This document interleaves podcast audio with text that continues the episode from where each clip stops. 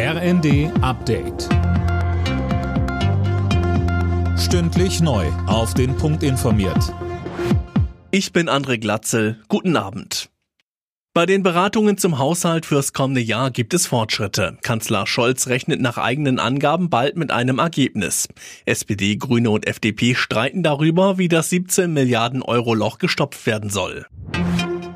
Im deutschen Profifußball ist der Weg für den Einstieg eines Investors frei. Das haben die Clubs der ersten und zweiten Liga beschlossen. Daniel Bornberg mit mehr. Die notwendige Zweidrittelmehrheit kam gerade so zustande. Damit darf die deutsche Fußballliga jetzt mit möglichen Geldgebern verhandeln.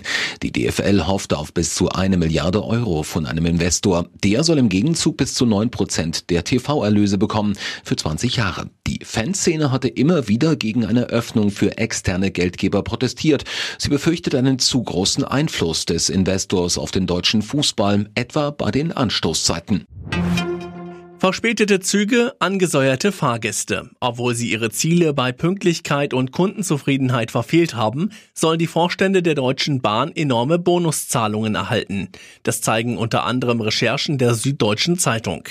Demnach geht es um rund 5 Millionen Euro für das Jahr 2022.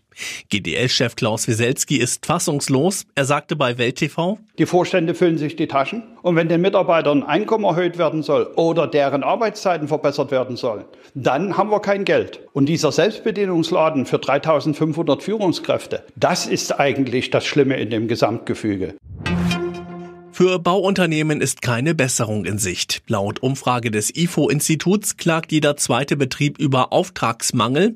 Kunden springen reihenweise ab. Grund dafür sind die hohen Baukosten und die gestiegenen Zinsen. Alle Nachrichten auf rnd.de